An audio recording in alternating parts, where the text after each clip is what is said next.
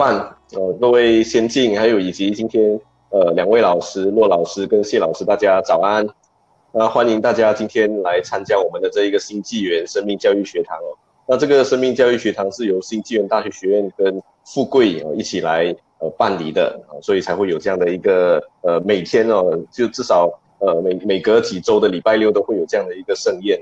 OK，那为什么我会去办这样的一个呃生命教育，然后呃来跟大家推广？其实呃在过去，其实生命教育或者说生死这些议题，其实是大家不太敢去提及的。然后呃大家也只会放在心上，然后一讲到生啊死啊，所以大家就会讲说，哎，你这个东西你不要讲。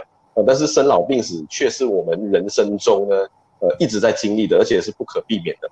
呃，在过去。呃，当大家不讲的时候，大家不去面对的时候呢，大家总是会呃，当你在面对的时候，你就手足无措哦、呃。所以，但是近年来呢，其实有很多的国家，甚至在西方啊，或者说在呃台湾啊这些地方，呃，其实慢慢开始，大家觉得说这个东西不见得是一个禁忌啊、呃。然后呢，呃，有很多的大学，甚至有些大学有生死系的哦、呃。然后呃，甚至有很多的机构、呃、都在推广生命教育这个。呃，这件事情已经是在国外呢，呃，非常通行了，所以呢，我们其实，在马来西亚，我们一直都觉得呢，生命教育是啊、还是不够的，哦，所以呃，在去年的差不多年中的时候呢，呃，有富贵集团啊、新洲日报啦、新纪元啊、教总啦、哦，生命线啊、马佛清啊、九八八啦，哦，这些单位呢，诶，开始就在想说，呃，我们既然不够。哦，那我们是不是要做一些事情来去推广它？哦，所以我们呢这几个单位哈都觉得有这样的共识，所以我们就开始组成了一个东西，叫做生命呃这个呃生命教育的联盟哦，就爱藏在生命教育联盟，也就在马来西亚办哦，大家看你是什么单位哦，你是报纸哦，你是广播，那你就扮演你各自的角色。那我们新纪元是学校哦，所以我们就办了这个生命教育学堂。OK，那我们生命教育学堂其实，呃，举办到现在呢，现在已经是第九场了。我们总共安排了十四场的课，哦，所以各位如果才进来的话呢，千万不要错过后续，呃，接下来这几场。哦，那我们这一个十四堂课里面呢，各位如果在读过大学都会知道了，呃，大学的一个学的一门课，哦，或者说三个学分的课呢，基本上都是由十四堂课所组成的。哦，也就是说，我们今天在修的是生命教育的学分，然后我们这一个生命教育呢，其实呃有安排了，等一下我会，我们生命教育呢，其实有安排了各种各样不同的专业的人来为我们主讲。我们有这一个呃生命礼仪的实际的工作者，OK，那我们有心理咨商师哦，就是上个礼拜我们讲的富美老师哦，从心理咨商的角度来去谈家庭。我们像我们也有走民俗的。像李永修啦，我们也有文学哦，像上上几周我们是有这一个呃吴彦林主任啊，我们也有哲学的，我们有很多种不同的面向，所以我们今天呢是会讲到跟佛有关的，OK，那我们之后几周都还有啊，像天主教啦这一些，所以我觉得这个生命教育是蛮呃丰富跟多元的，所以呃也非常欢迎大家的参加。我在这样的一个呃今天的座谈，我今天分享还没有开始之前，我们。呃，因为今天呃大店他呃有事没有办法出，在在我们这个 room 里面，这个 room 里面只能够容纳四个人哦。那大店呢特别呢很用心的呃来录制了一个影片，然后来跟大家说几句话。OK，Alice 这边可以播放吗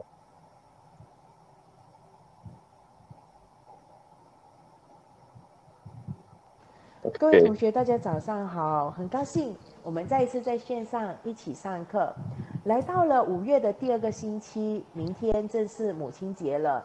我谨代表富贵集团和爱常在生命教育联盟，祝福我们全体的妈妈们母亲节快乐，祝福大家都有一个健康、快乐、精彩的人生。还记得我上个星期和大家说过，爱常在生命教育联盟是在去年的母亲节成立的，来到今天刚好满一周年了。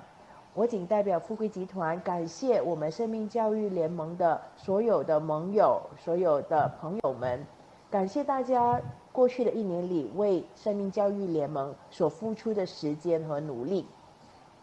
那今天呢，我们能够很荣幸的邀请到两位老师来为我们讲这一堂课。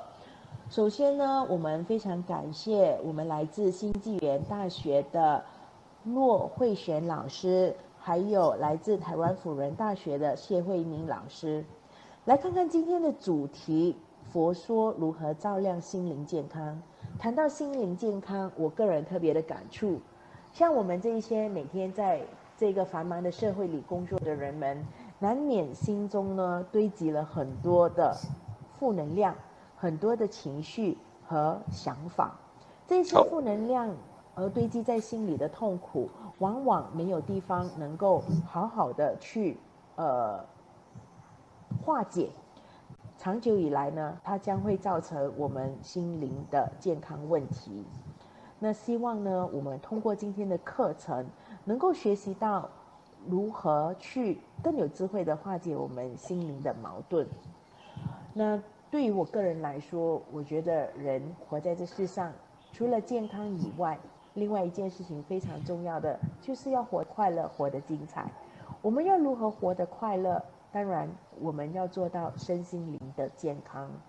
那我希望我们大家能够一起努力，不仅让自己的生命活得精彩跟快乐，也能够带给我们身边的人同样的精彩、同样的快乐。这样子，我们就能够让这个世界过得更和谐、更安宁了。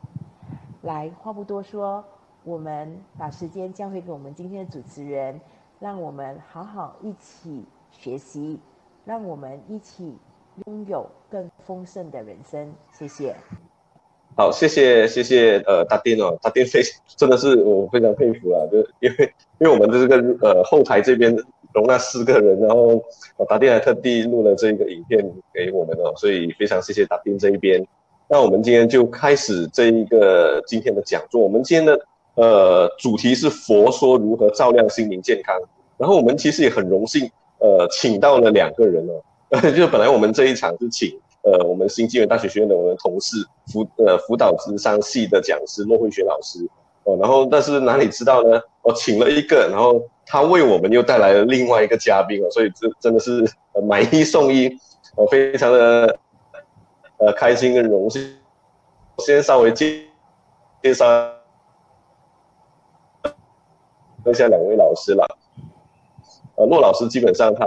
呃，两位老师基本上都是在呃，都是心理学系的专家，呃，但是呃，除了他们本科的呃这一个专长之外呢，他们还有其他的一个呃配合跨领域的部分呢，就是佛这个东西，也就是心理学系它基基本上是一个理论，呃，但是你要怎么去配合呢？怎么去呃融入你自己的一个呃你自己的专业啊？像我们如果我是佛教徒的话，那我怎么从佛的角度来去融合这个心理的专业？OK，那骆老师他也是在台湾哦，后来马来西亚这边毕业了过后呢，就到台湾这边去念硕士，呃，然后他的经历其实有很多了，他也是这一个呃尼泊尔颂钵与音音乐治疗呃认证的培训，他是有这个认证的哦，这个很厉害，呃，他也是曾经在台湾呢，在自杀防治协会呢当过专案的执行人，OK，那谢老师这一边呢也是一样，他也是在马来西亚。毕业了过后呢，就到台湾辅仁大学这一边去念硕士跟博士。呃，他在辅仁大学，现在呢是在这个宗教系这一边。呃，所以各位如果有对于佛的问题呢，呃，有什么样的可以讨论的部分呢，可以留言在这边。我们一样，我们进行方式是，呃，你们可以在下面留言哦。然后我这边看到了过后，我就会帮大家念出这个留言来去跟讲师对谈。那还没有开始，慧璇，Hello，慧璇早安，跟大家说个 Hello 好吗？安敏，Hello，大家早安。也是我有点呃，想要请教一下慧璇，你怎么去？你你是佛教徒吗？呃，我不是佛教徒哎。是，我讲我我想佛学，但我不是佛教徒。是，是，那你怎么会呃认识或者说接触佛学这一块呢？嗯，因为我之前学习的经验比较多，其实都是心理跟那个智商嘛，就像刚刚小白老师讲的。可是呢，就是在前几年开始呢，其实。我就有开始修禅，就是打坐了。然后在这个修禅的过程中，其实同时也会学佛。然后其实在这几年的过程中啊，从这个学佛啊、修禅啊，我就体验到一个心灵上一些比较深刻的改变。然后那个心灵啊，也因为透过这样的一个呃不断的一个小小的修炼，然后就有了一些呃，我觉得是更广的一些体悟。所以，呃，今天才会用自己浅薄的那个佛学的知识，想说就跟大家来一起做这个分享，这样子。是，太太谦虚了，是浅薄。哦，所以呃，慢慢参参透了过后，就有一些心得了。那慧呃慧敏老师呢？慧敏老师，你是佛教徒吗？呃，算起来，其实我应该算是佛教徒，但其实我是一个算是还蛮叛逆的佛教徒，就是说，因为哦是。呃对，就是所有的佛教徒很有可能就是要非常的去相信，就是所谓的说所谓佛教里面很多的东西嘛，然后是会有去皈依这样子的一个历程这样子。但我其实是属于，因为我是一个对很多东西都很好奇的人，所以就是呃，在我要相信之前，其实我需要先去考察一番，或者是去认证一番这样子。嗯，所以呢，算起来其实呃，我应该算是一个还蛮叛逆的佛教徒。OK OK，所以好了，那我们就非常期待两位的这个分享了。呃，佛如何照亮心灵健康？那我们就我就把麦克风交给你们喽。好，哎，谢谢啊，好对谢谢，谢谢，小白老师跟啊戴丁的开场。那啊，我是慧敏，那现在呢就是在台湾，就是跟大家视频连线这样子。那今天其实很开心，就是可以去透过线上的这个分享来跟大家啊说一说今天的这个主题。因为呢，毕竟我也是马来西亚人，那。在 MCO 这段期间，其实也是很心系马来西亚的家人，希望大家一切都很安好。那今天呢，我们这个讲座我先说一下，因为我们会以就是这个佛学的角度来带大家去看待跟去看看，就学习了过后呢，可以如何去呃照顾自己的心灵。那用另一句话说，其实就是要怎么样子让我们的生命，让我们这个生命变得更好。所以呢。佛法呢有非常非常的多，那我们就有听过的所谓的八万四千法，所以呢，今天因为就只有两个小时，而且现在也差不多快要十点半了，所以呢，我们基本上会只扣紧在一两个概念那边讲。那如果大家对我们今天所说的有什么不明白的话，其实都欢迎大家在 chat box 那边提出讨论。那接下来呢，我们就让慧璇老师来跟我们啊再做一个小小的开场。谢谢慧敏老师哦。那其实就如刚才小白老师所介绍的，我本身比较就是啊，那个佛学知识真的是浅薄哦，但是因为也有一些的，我就是修修修产生一些小领悟啦，不敢说大领悟，就小领悟，所以真的就是当时候在决定这个主题的时候啊，其实真是用大胆两个字，哎，因为当时候我就在想说，我比较熟悉其实是心灵，但是哎，可是我觉得对佛学，嗯。哎，还是有一些想要去分享他的一些的冲动，然后我就大胆的设计了。所以今天真的，我我后来想了一想，自己要为自己这个冲动负责，所以才特别邀请了就是现在在修宗教学系的，呃，这个慧敏老师，然后来丰富化我们今天的这个讲座的这个佛学知识。那我就话不多说，我们就现在直接来开始吧。那我们先一开始从我们最基本的简介来。就是来简要的说明一下心灵健康是什么？为什么我们在看到这个四个字，解说这个四个字是重要的？因为骆骆老师，骆老师，呃，可能需要大声一些些，呃，大声一些些。好，呃，因为我们每一个人哦，在看到这个四个字“心灵健康”的时候，其实背后对它的理解、假定还有界定都是不同的。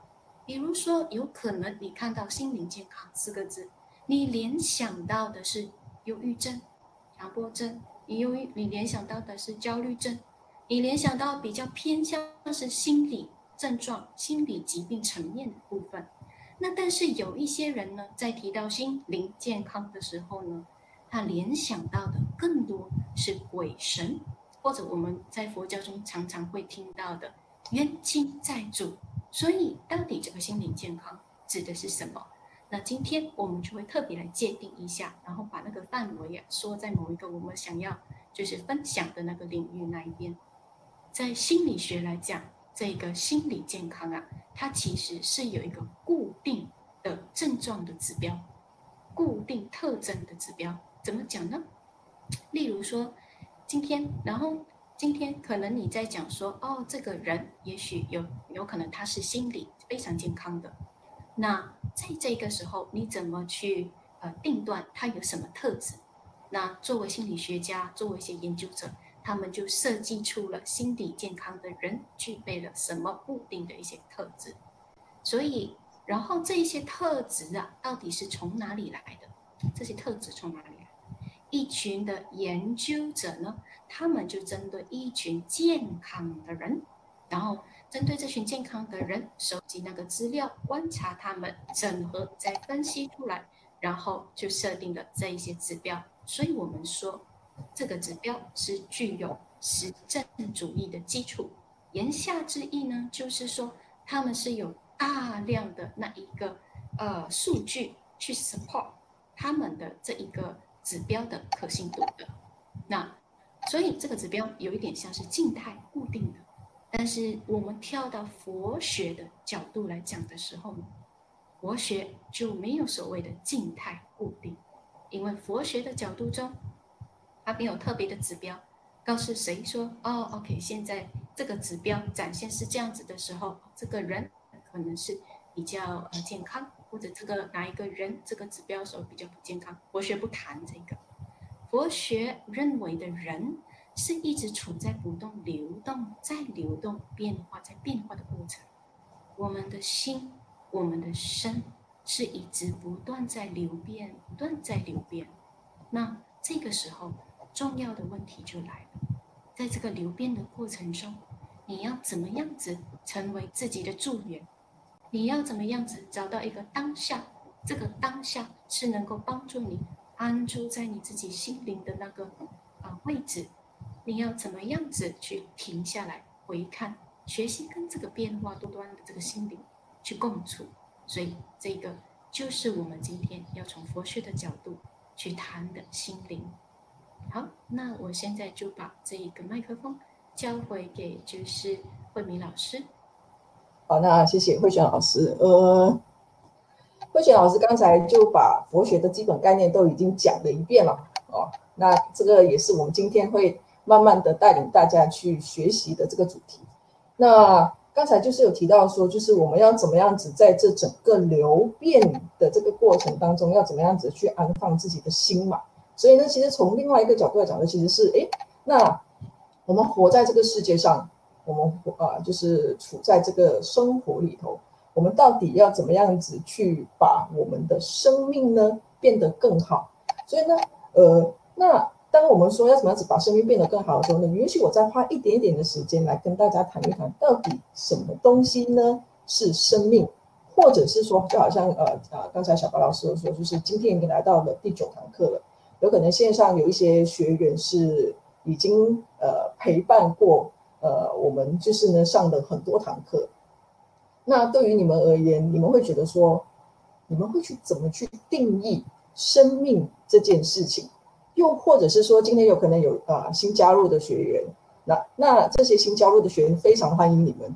那在这边呢，我也是想要请你们可以稍微的去想一想，就是说，对于你们而言，其实什么是生命呢？因为呢，我非常相信的是说呢，在你们心里面，你们一定会有。属于你们自己这个生命的定义，那大家可以看看，就是我这边有举了几个例子。当然，这个例子不是说一定是对应到大家，它其实就只是一些一些某一些人的一些的状态。嗯，例如说，生命呢，有可能对一些人来说，生命是属于生理的，就是说我只要感受到我有呼吸，我有这个身体，我其实就是我有这个生命。那有一些人会觉得说，家庭是非常重要的，所以家人是我生命的全部。我会为了我的家人非常努力的付出，甚至是呢，有一些人会觉得讲说，就是呢，呃，我的生命其实就是依附在社会上，那社会的标准告诉我应该怎么活就怎么活，甚至还有来到了所谓物质跟关系，以及来到了意义，就是说，对一些人而言，活着就是需要有一些，就就是需要有一种的意义感，不然呢，它其实就是没有方向，没有这个、存在的这个价值等等。就好像有一些人有可能他们会去从事很多的慈善活动，他们会觉得讲说，在这个慈善活动里面，他们可以去彰显他们自己本身的这一个生命价值等等。所以呢，很多时候不同的人去定义生命是什么，你就会发现到他们就是活出了有别于就是大家的这种的不同的样子，而且呢，我们也可以透过。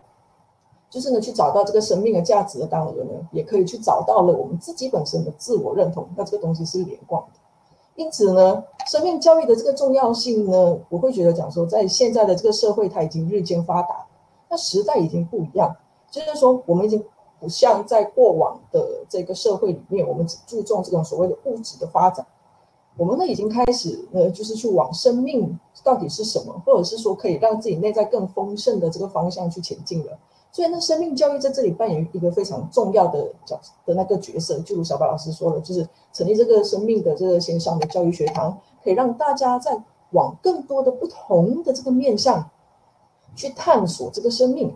然后呢，我们呢可以从这一边呢得到了我们这个个人生命当中一个非常非常重要的养分。我们可以学习到，诶，生命原来其实是有很多活着的方式的。当我们说所谓的生死生死的时候，其实不知生怎么知道死呢？对不对？所以呢到底生命是什么？这个东西是一个值得我们去探索的东西。所以呢，我们呢知道有很多这种生命活着的方式嘛，我们自己决定自己应该怎么活，而并不是让他人来主导我们。那回到今天的这个主题，我们来看看呢，就是说，那既然谈到了生命了，佛陀到底会觉得什么是生命呢？好，那谈到就是今天就会谈到佛，就是佛陀的一个生命价值观，甚至是佛陀可以来帮助我们这样子去照亮我们的心灵嘛，对不对？但在这边呢，我也想要跟大家讲一下，就是呢，呃，其实呢，学习佛陀的教导啊，就就并不等于说要去信仰佛陀去和皈依佛佛教。就我刚才所说的，其实我就是一个很叛逆的佛教徒。那其实这个所谓的叛逆的佛教徒，这个东西呢，是其实。如果我们有去看经典的话呢，其实佛陀也是说，你不要相信我的东西，直到了你验证它是真实的。所以在这一边呢，其实呃，就好像我在台湾的这个学习环境里面啊，呃，其实呢，有一些学校呢，他们研究佛学的老师哦，他们其实是天主教徒，就是说，呃，宗教跟学习这个东西是两回事的。所以如果大家有呃，自己的宗教信仰是一点问题都没有。就是呢，佛呃，佛学这个东西，我们其实是可以去看一看，就是说可以去看，哎，到底佛陀那时候他知道了什么是对生命有帮助的。那如果大家觉得有用的话，就拿去用。那如果觉得，哎，现在好像感觉没什么用，没关系，今天学习了，然后放着，等到有一天觉得有用的时候呢，再拿去用就可以了。OK，好，那我们来赶快讲一下，就是到底佛陀是谁呀？其实佛陀呢是大概在一个两千五百多年前，一个叫做悉达多的人，OK，呃，那悉达多呢，他其实是太子嘛，所以呢，他其实原本呢是计划呢，呃，就是他的父亲计划就是要让他继承王位的，所以他就让他享尽了这个荣华富贵，也因为这样子呢，他每天都过这个非常好的生活。那直到有一天呢，呃，悉达多他就发现到，哎。原来人生是会经历生老病死的，那这个东西对他而言，这个打击非常非常大，因为他之前就是一直想进荣华富贵，但是到最后发现到原来不是荣华富贵这个东西是一个暂时性的东西，原来人到就是会老、会病跟会死的，所以呢，他就决定了，他就卸下了他这个太子的身份，他想要去寻找这个生命的实相。那那时候呢，他就花了很多年的时间去拜访。呃，在那个时候非常有名的名师去学习，但是呢，这些学习的东西他还是觉得不是很满意，他没有办法去解答到佛陀那个时候心里面的这个困惑，而甚至呢，他也就是去用了这个苦修的方式，就是每天体验就是吃一粒麦的这种苦修方式，所以大家可以看到照片呢，就是呢那时候的佛陀就把自己修成了这个样子了，OK，但好，到最后他也发现到这个也不是解决的方法，那他就决定呢要放弃这个苦修，而就是呢。再回到就是这个啊，这个就他就找到了这个菩提树，然后呢就坐在菩提树下面去打坐。然后呢，他坐在菩提树下面打坐的时候呢，有一天他呢就观看到了一个流星的开始跟流星的结束，在这一个短短的这一个一段，我相信可能差不多只有五到十秒的这段期间呢，我就证明，他就发现到了原来其实这个世界。的一个实相是一个缘起性空的状态。那到底什么东西是缘起性空呢？大家看到缘起性空，说不定有可能一些人对佛学没有什么概念，说不定就有可能会吓死啊！这个东西是什么？没关系，我们待会儿呢会一一的，然后呢去跟大家去提到这些东西。嗯，好，那现在呢就先用一下一个 MCO 例子嘛。那那现在毕竟我们还是处在一个 MCO 的这一个管制的期间，虽然会不会开放大家都还不清楚，但其实，在 MCO 这段期间，从三月中到现在也到。也差不多快两个月了，我相信在这两个月里面，其实有发生了非常非常多的故事。那我现在就是引用了一些的真实的例子来跟大家讲。嗯，好，那就是在 MCO 里面呢，就是小明，OK，小明呢，他其实就是一个上班族啊。那他其实就呃，他就一个人住，那他一个人就待在家非常非常久了，非常非常的闷。他平时也是有在家上班，那有一天呢，老板就跟他说，因为疫情的关系哦，啊，四月开始呢，每一个人只可以拿半薪，意思是什么？薪水被扣掉一半，还要连续半年。那小明听到后就觉得非常非常的生气，他觉得想说，哇，我那么努力的工作，结果只有一半的薪水，整个人都泄气了。那在这个，那他他拿到这个一半的薪水，他缴完了所有的日常开销后，他就没钱了。他就顿时间觉得他接下来的生活是非常的困苦。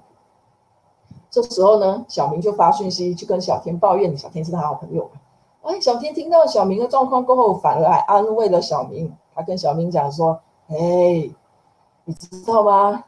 你这个有哪有的哪半薪已经很好了，因为呢，小小天的公司呢是一个呃，就他的公司的生产经济链是跟国际接轨的。”所以呢，那大家可以看到现在的国际的情况嘛，很多人待在家，没有上班，也没有消费，那大家都没有出来消费，自然就没有需求了。老板没开工，没生意，自然就没有办法发薪水了。那大家停薪，那大家停薪留职，直到状况好过就再开工吧。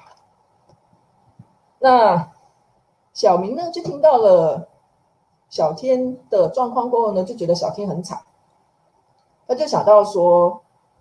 呃，诶，至少呢，自己还有半薪啊，心里就比较安慰一点，整个人就觉得比较开心。那他就一个人在家偶尔耍废，偶尔工作这样子。但是有一天呢，他就开始跟小红聊天了啊，小红也是他好朋友。OK，那看来大家 MCO 期间有可能非常的闷的，一直都找人聊天了。结果聊下聊下，才发现到哦，对，小红呢，她是在家上班的没错，但是她有的拿全薪诶。为什么呢？因为呢，小红的公司呢是电商，电商大家都很喜欢，就是呃，现在上网买东西嘛，生意非常的好。那小红呢非常努力的工作，而且呢还有 extra 的 bonus 可以拿。一跟小红比起来，小明的世界呢顿时灰暗了起来，仿佛呢哈，就是呢看到眼前都是灰暗的一片这种感觉。他呢哈就会觉得讲说呢，原本他想要存多一些钱去做人生规划的，但是现在呢只能够拿半薪。而且呢，还没有那个 bonus，所以他觉得他人生的计划呢，就全部的去被打破了。好，那我们看到了这个这个这个例子过后呢，我们来看一下，到底现在是发生什么什么什么状况？OK，现在的那个问题呢，就是什么？好，它也不是问题了，它只是一个现象，就是说呢，就是小天他羡慕小明，小明就羡慕小红。那大家都在里面啊，怎么没有完美的人生啊？那大那大家都会觉得，讲说我为什么得不到我想要的？我为什么呢？呃，没有别人活得好。可是呢，我们要知道，就是说，当大家就觉得小红活得比较好的时候啊，其实对于小红而言，虽然是说有全薪啊。那但是呢，她还是得每天工作啊、加班啊、照顾小孩啊、陪小孩读书啦。我相信线上的妈妈一定很深同感受，就是呢，在现在疫情的这段期间，就是呢，原本小孩都去学校上课，现在都都得在家上课。那小孩打开电脑，还得妈妈陪同，不然的话，小孩也不知道就失魂到哪里去了。所以妈妈的工作呢，就比起之前来的更加的忙碌了。所以呢，其实小红也是很痛苦。小红觉得说：“我也很痛苦，好吗？我也没有你想象中的那么好。”这时候，小红呢，她反而还羡慕起了她的好朋友玲玲啊。就是呢，她说：“哎，玲哎，玲玲呢，身为公务员啊，还不用上班，还有全薪呀。可是，可是呢，对于玲玲来讲呢，其实呢，虽然说她自己不用上班，还有薪水呢，但是呢，她因为就每一天就坐在家跟老公面对面嘛，可能就是之前已经有一些摩擦这样子，但是因为毕竟都有各自的私人空间，所以有时候呢，这些摩擦呢就让这些空间给掩盖掉，大家彼此不去看到这些矛盾的东西。但是现在呢，在 MCO 这段期间，大家被逼得坐在家，你看我，我看你，然后觉得就是有摩擦的时候，有一些呃一些不喜欢的状态的时候，也是没办法的去回避。因此呢，就令到了这个摩擦开始变得越来越多，还有了想要离婚的念头啊。所以呢，对林玲来说，他反而羡慕起了小明。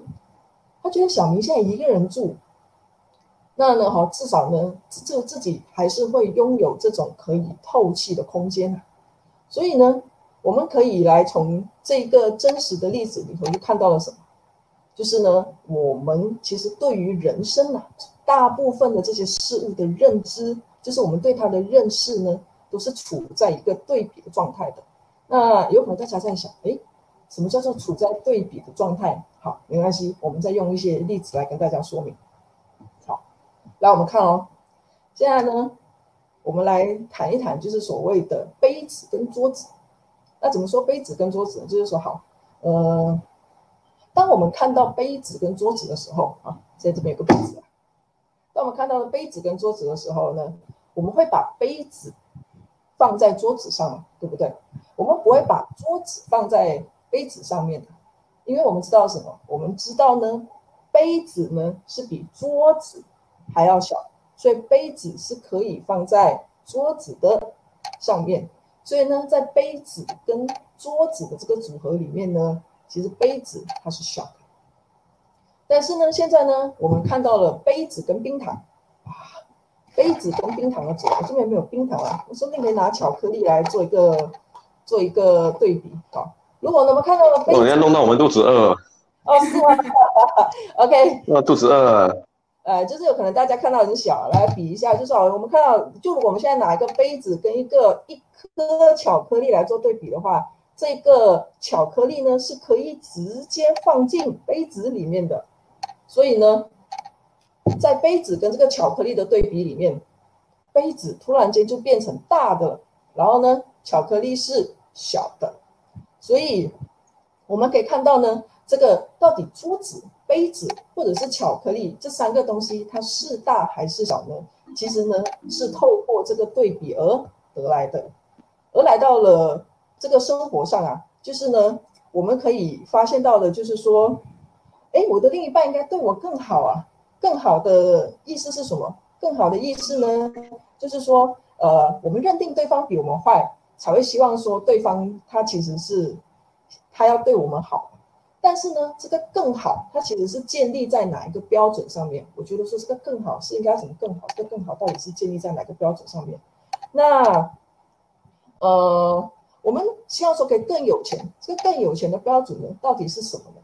那呢？现在呢？不是说我们不要去追求说所谓得到幸福的关心，或者是更加富裕的人生。我不是谈这个哦，我是说，哎，我们要去看到我们对于这个幸福的关系跟这个富裕的人生的追求呢，到底是建立在哪一个对比上跟标准上，然后不让这个标准的束缚来束缚着我们。好，那这个部分的说法说完过后呢，现在我们再进入下一层的说法，就是说，哎。刚才一直讲到了对比这件事情嘛，那我们现在可以看一看的，就是说，我们看到的事物呢，很多都是会有美丑、好坏、是非跟对错的概念。就好像我们说，如果说我们说啊，我觉得说，呃，古天乐帅，或者是说，我觉得想说钟嘉欣。就好像想说，我想要好像钟嘉欣一样的漂亮这件事情。其实我那时候在想例子的时候呢，我因为我也不是很清楚说，就是线上的的同学的学员的年龄层啊。OK，就大家我们都很年轻，大家都很年轻。那呃，就是呢，我跟你讲，就是很有趣的，就是呢，我之前在想，哎，古天乐大家应该都认识吧？就是找一个就是最呃呃，就是大家比较 popular 认识的。那但有可能对于一些比较年轻的学员来讲说。就大家觉得鹿晗才是比较帅的吗？还是怎么样？那那我之前在想说，诶，到底要想谁比较漂亮的时候，我原本是想要选林青霞的，但我担心林青霞太多人就是跟他的那个 gap 有点大，还是有可能对于大家啊，林青霞是我的没有你，你找不到你你你你找不到人，你你找不到比喻，你可以找我跟大丁啊，就是帅的可以用我，哦、然后美的可以用大丁，就大家都认识我们啊，至少在这个 room 里面。哦，那也不错，那也不错，OK，好，所以呢，对对对，但是呢，就是呢，那。这个是一个例子啊，就是讲说来去给大家看到，就是讲说这种所谓的美跟丑，就是帅跟不帅这种对比。因为呢，我其实想要谈的就是说，其实呢，我们一直处就是拥有这种的观念，这个观念它其实是一个陷阱。那为什么是一个陷阱呢？就是说，呃，我们觉得一个人很漂亮，那没有这个丑的对比，我们怎么知道这个人是漂亮的？我们觉得这个人很好，没有一个坏的对比，我们怎么知道这个人？是好的，所以呢，就是没有是哪有非，没有对哪有错这样子的一个概念了。所以呢，为什么呢？就是说不要去让这些标准跟对比来去束缚我们这样子。那我们可以看到的，就是说这种的对比啊的标准，它其实是一个流动的。流动的意思是说，其实是一种会一直改变的状态。那我大概讲一下什么是流动了。那我相信大家有可能都会有去。就是去游山玩水的时候，说不定呢，有可能呢会有看到，就是这种瀑布的群水。那我们在那边看瀑布的时候呢，有时候那个水在我们面前流过吧。那当那个水在我们面前流过的时候呢，我们是不是会在想说，哎，刚才一分钟之前的那个河水啊，是不是现在这个河水呢？当然是不一样啊。一分钟之前的那个水呢，已经不知道飘到哪一边去了。我现在看到的是全新的河水。甚至是呢，当我现在看到的那一刹那，这个河水它已经流走了，所以它其实所谓的流动的这个意识呢，其实是这个意识。那我现在就是比较想要谈的，就是说，这个当这个标准它是流动的时候呢，它其实是会依据不同的时间、空间、场合、文化跟个人所受到的教育有所不同而有所改变的。那就好像对小明来讲。回到刚才的例子哦，对小明来说，你现在生活过得好的标准是什么？是要拿到全新嘛，对不对？先啊，那对玲玲呢，他会觉得说，现在生活过得好的标准是能够像小明一样拥有私人空间。可是呢，如果 MCO 它结束过后呢，玲玲跟老公的个人空间说不定比较多了，那玲玲是不是还会想要再离婚呢？这东西是一个未知啊。而且呢，玲玲对于生活过得好的标准。也有可能呢，会因为 MCO 它要结束了而有所不同。好，那呢，现在在这边呢，我们稍微缓一缓，因为呢，这东西有可能那个量会对大家有点大。那你们如果想要喝水，可以喝一下水。我现在再复习一下，就是呢，大家呢只是需要记得一件事情，就是说，哎，我刚才谈的，为什么这东西是陷阱？因为呢，美的标准、好的标准、对的标准，它其实都是会改变的。那我认为的美，我认为的好，跟我认为的对呢，这个本质是空的。什么是空的？听到空，大家都都头皮发麻了。空就是没有吗？好，这个东西我们不会讲。所以呢，我们大概在说，就是说，既然它的这个本质是空的，那就是代表说它随时是会改变。就有可能我现在觉得对的东西，很可能一年前我认为是不对。所以呢，我们可以看到的是说呢，当这个对的这个本质是空的时候，它会随时改变嘛。但是呢，我们呢，现在呢，总是会为了证明我自己相信是对的东西，真的要死啊！我是对的，你是错的，非常坚持跟相信我是这个对的，甚至是呢，我们会对我们自己非常喜欢的东西不愿意放手，爱不释手。这就是为何说，其实我们走进了一个陷阱里面，我们走进了这个。空的陷阱里，OK，好，哇，走进了空的陷阱里了，立刻走走到了一个空的房间，OK，好，那大家看到这个房间的时候呢，大家觉得怎么样？很多时候呢，我们会觉得讲说空这件事情啊，就是没有，什么东西是没有呢？好，我举个例子啊，刚刚 Apple 的巧克力在哪里？哦，有巧克力这里嘛？啊，这个是。呃，如果大家有来台湾啊，糟了，怎么变成跑去推销了？就是说，这个义美的巧克力其实还蛮好吃的，大家可以考虑一下。OK，那我们每次谈到空，就会我们觉得没有什么东西叫没有呢？当我们觉得没有之前，意思就是说，我们觉得某些东西有了，我们把它变没有，叫空嘛。就举个例子，那这个里面是有巧克力的，对不对？可以看到吗？应该有吧？对，就里面黑黑的一坨就是巧克力。那它里面就是有嘛？那我现在把巧克力倒掉了，对，我把巧克力倒掉了，然后呢，这个盒子里头是空的，所以呢，这叫没有。就我们大部分人对所谓空的概念是这样子。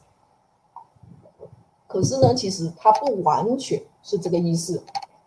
怎么说呢？回到佛陀所说的空这件事情啊，因为因为因为我们刚才有说嘛，就是我们会大概去讲解什么是缘起跟性空。那我们现在开始在说空这件事情是什么？其实空这个东西呢，就是呢，我们知道的所有的东西，它是会改变的。空的意思呢，在对于佛陀来说，它其实是一种改变。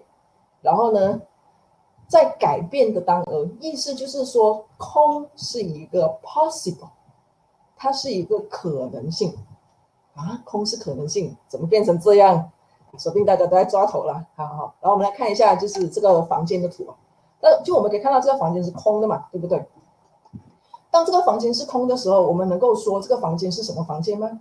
它是主人房，它是小孩房，它是书房，它是客厅。甚至是它是厨房，我们没办法去定义它嘛，对不对？因为它是空的，所以当它是空的时候，它就是什么？它就是 possible，它就是可能性。因为呢，这个房间是空的，就代表说它可以塞进任何的东西呀、啊。你可以把它改造成小孩游戏的空间呐、你可以把它变成书房、客厅，甚至是你让它完全空无一物，依照你的需求呢，变成不同的空间，那这个房间就可以是任何的可能性。这个房间就可以是一个空性，OK，就好像这个盒子架子啊，现在是空的，我可以再把它装进巧克力，我也可以再把它放进一支笔。当我把它放进一支笔的时候，它就是一个装巧克力的盒子了吗？不是的，它可以是 any possible，OK，好，所以呢，现在呢，我们再来看，就是呢，回到了那个第二段，OK，我们可能稍微要快一点点，就是说呢。什么是性空？性空其实就是人事物的性质，它是可以改变的，它是有 any possible 的，就好像现在的 MCO 会永远存在吗？我们都知道讲说它的存在是一时的，OK，只要疫情受到控制，或者是其他的因缘促成之下呢，其实 MCO 就结束，OK，那 MCO 是个事件嘛？那大家觉得讲说人的本性呢？你们觉得讲说人的本性会不会是永远不变的？我告诉你们，如果呢，人呢是不会改变的话，那我们今天为什么要来听讲座？OK，这是一个啊，这个只是一个一个就是说法，这这个就只是一个调侃，这样子就是说，就是因为人是会改变的，我们可以透过教育环境跟成长过程经历的种种的改变而改变，所以呢，我们来学习，我们就会开始慢慢的去改变。那当我们开始去改变的时候呢，过去的我，过去的我跟现在的我就不一样了。所以呢，待会儿呢，其实呢，大家可以看看，就是说，诶，很有可能十点前的你，跟十二点后的你，有可能呢，在某一些事情上、某一些想法上呢，你已经开始会有不一样。那如果我们可以去观察到十点前的我跟十二点后的我是有不一样的，其实这个就是一个。改变的开始，OK，就好像教小孩啊，我们也是必非常也需要理解性空的这个概念，就是说小孩他能够去变好或者是变坏，他也是会源自于，就是因为人的本性，它其实是空的，OK，那我们这个呢，基基本上呢，原本是要去让你们去复习一下，就是说空性这件事情啊，OK，空性这件事情呢，它其实就是一个暂时性，也是一个可能性。所以呢，当它是一个暂时性跟可能性的时候呢，如果我们坚持于某些东西，它一定要不变。我们希望说，我现在所拥有的永远都是属于我的，那这个东西其实必然是痛苦的，因为它其实是有一个时间性的存在。那如果我们可以借由就是这个事物的变动的可能性呢，去让自己去学习进步呢，以平常心的去看待这些事物的发生，其实对我们来说就会比较好。那刚才就。提到就是说小孩的例子，那一个今天一个小孩呢，他会变好变坏呢？我们会知道讲说，哎，其实人的本性是会改变的。现在呢，我们呢就不去看什么所谓的变好变坏，而是我们要去看为什么这个改变它会发生，而改变会发生就是跟缘起有关了。来，我们大概说一说什么东西是缘起啊？就是呢，任何的人事物的发生呢，它都源自于有很多东西去配合而促成，它会突然间就出现的。就好像玲玲，她不会突然间想要跟她的老公离婚的，她一定是发生了一些事情。那到底那个因缘、那个缘起是什么？我们也可以去从其他的例子里面来看一看。好，这边给了很多例子，那我大概讲一下，就也也不用说讲太多，这样子就是说，好，现在谈到是冰块嘛，OK，我现在觉，我现在认为我是一个冰块，我的本质是冰块，我以身为冰块。感觉到非常的骄傲，我希望我永远都是冰块，唉，可是好景不常在。现在台湾今天我检查了一下天气预报，台湾今天有三十五度，哎，冰块遇上三十五度，立马融化了。OK，冰块呢遇就遇上了这个三十五度过后呢，立刻说不定有可能五分钟里面就开始变成了水了。OK。所以呢，当冰块变成水的时候，我这个非常自豪的这个冰块不见了，我不见了，为什么会这样？那这个因缘是什么呢？因缘就是热，对不对？所以呢，当就是这个冰块变成水了过后呢，感觉上呢，冰块呢是什么？冰块就是他的上辈子了。那水呢，就是他的这一辈子。现在我们要谈一谈呢，就是冰块跟水的前世今生，这样 OK 好。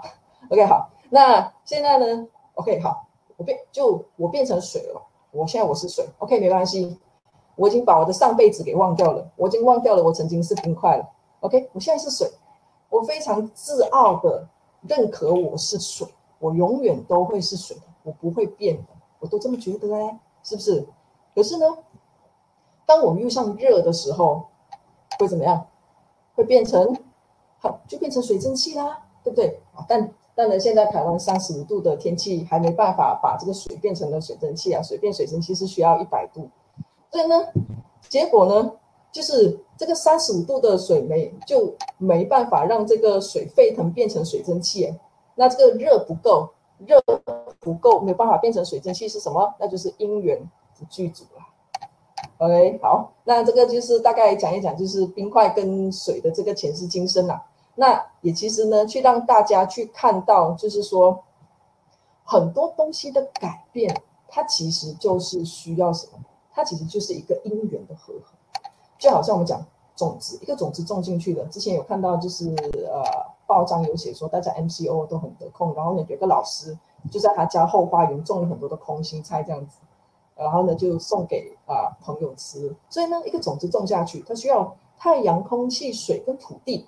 它才能够发芽。它如果这个东西都没有的话呢，它说不定还是枯死了，对不对？就像小孩，小孩呢，他要成长变成少年，他需要很多的这些因缘，就好像时间、衣食住、安全跟健康。我们不可能再想说啊，这个一岁的小孩明天就变十岁了，这是不可能。他需要有个因缘的剧组。OK，所以从这边呢，我们可以看到呢，就是说大概呢，我刚才呢大就大致上。就是跟大家去提到了，就是这个缘起跟性空的这两个概念。那这个东西呢，它其实是一个佛法的基础。那它的目的呢，其实是要去告诉大家，哎，这个世界所有的现象变化呢，它其实都是一个无常。那佛陀呢，就请我们呢，就是不要再把这些外在所发生的这些东西当成是常的。常的意思是什么？就是我会觉得我是永恒的，我会觉得我是不变的。就像我是冰块，我会觉得我永远都是冰块。但是呢，冰块的生命是非常脆弱的，一遇到三十五度的天气，它就挂了。OK，所以那大家都在说无常无常，其实说的容易，但是做的难。所以呢，今天呢，就是我跟慧璇老师其实会一步一步带大家去认识这些佛陀的概念是什么。为什么？因为呢。所谓的要来到了，就是所谓这种心灵的健康，或者是说来到了这种心灵的平静。其实，首先很重要的一个东西，还是要先去明白为什么佛陀他会这么说，然后呢，再把佛陀说的这些话呢，去跟发生在我们身边的这个事情去做对，去做核对，去发现，哎，去验证看看佛陀讲的话到底是不是对的。我们可以去看看一下，哎，在我们身边发生的这些事情是不是都是永恒的，还是呢，其实是有一个时间性的。所以，我们呢可以去看看，然后呢再去关照我们身边所有的人事物的这个变动性，先去看。发现到原来真的是有一直在改变的，那当我们了解到了这些所有的本质跟现象呢，都是因缘和合促成的时候呢，知道这些东西是可以慢慢的去改变我们的心的。好，那现在呢，我们就让呃慧璇老师带领我们去玩一个小游戏，并且去让大家放松放松一下。嗨，还有小游戏啊，这么好。对对对，嗨，大家好。呃，那我知道说，就是现场的朋友，就是我们也不确定，就是到在现场的朋友对佛学的那个知识了解了多少啊？嗯，所以才在前面的时候花了蛮长的一个诊断啊，来大概有说的一个大的一个概念。但实际上，像慧敏老师刚刚提到的，面对着万事万物的变化，包括我们身心的变化的时候啊。我到底要怎么办？我要怎么做到平常心？可是我要保持平常心的时候，好难啊！那你要怎么办？哦，这个时候我们就是可能会搅破那个脑子，但是要实际上怎么操作呢？所以我在这边一开始会先分享一个关键线哦，但是这个关键需要大家来配合我做一个小游戏、小活动。然后这个小游戏小活动呢，同时也会邀请慧敏老师还有就是小白老师一起加入进来的。那非常简单，一开始请大家从这个四张图里面哦，就是选出两张你有感触的图，从这四张图里面选出两张你有感触的图，可能你选的会是 A 跟 B。可能你选的会是 C 跟 D，也有可能你选的是 AC 或 BD。好，那你选完了之后呢，我们走到下一步，你写下对这两张图个别的第一个感觉。例如说，你看到 A 图的时候，你内心中升起的第一个感觉是什么？你看到可能是 C 图的时候。你内心的升起的第一个感觉可能是什么？是各位各位观众也可以在聊天室那边呃打上你的答案哦，或者说你可以打，例如 A，然后你就写我我感觉很简短的是什么，然后 B 你的感觉是什么这样，然后我们这边也会念.念给念出来，对对对，很多人选 C 跟 D 啦。大家的分享哦，其实对这个小活动会有非常大的帮忙，因为他我们等一下就会看到有一些的，嗯，要带大家看到的东西，所以大家可以多多的，就是来呃参与这个活动，写下。怎么都是 C 跟 D 啊？没有人选 A 跟 B 吗？那选 A，那选 A 跟 B 人好孤独哦，选 A 跟 B 人都不好意思放上来了。好，然后如果我我我自己我我我自己。你讲一下。哎，呃，我们先走到第三步好，嗯，然后我们来再做一个统合。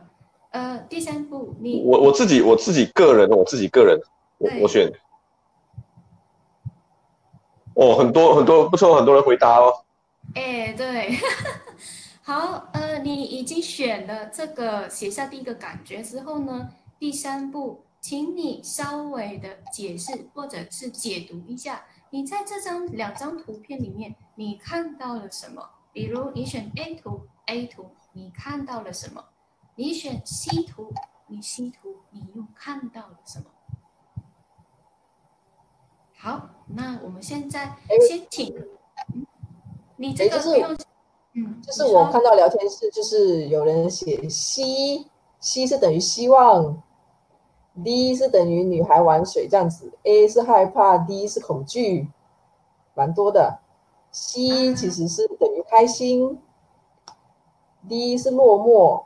哦，大家都大家的那个想象力跟诠释都非常非常的好哇！A 看到了勇敢，C 看到了和平。哦，，A，哦，这是 Alice，OK。我还有人讲 A 是危机，C 是自由。哎，哦，非常非常棒哎。然后有人讲 C 是飞翔，然后 D 是沉默。嗯。然后有人说 C 是美美好，D 是 C，但，很多人都注意到 C 跟 D 耶。嗯，看起来。然后有人讲 C 是舒服。嗯。然后有人讲 C、D 都是自由。对，非常多，我有看到。然后有人更更更厉害的讲说 C 是 MCO。然后。你把我。他要希望他想要飞。OK。然后 D 在沉思。啊，OK。哎，谢谢，谢谢各位。那如果呃，如果你现在已经写完了，那你可以稍微解读一下这个图片。那现在我先请邀请，就是慧敏老师还有小白老师各自来分享一下。就小白老师对你来说，你选了哪两张图啊？我我选了 A 跟 D。你选了 A 跟 D，那对对对，讲一下就是在 A 图里面给你的感觉，还有你的解读是什么吗？我我的解读跟感觉可能会跟大家的想法有点不一样哎。没关系，没关系。哦，好，大家不要笑我，我我纯粹觉得 A 呢的那只怪兽呢，很像这个佛教神话里面的这个印度神话里面的加鲁达，然后我就觉得，呃，他加鲁达对我来讲是有一点亲切感，呃，因为之前有办过这个讲座，是叫做加鲁达讲座，所以我就选他。OK，那你然后你说。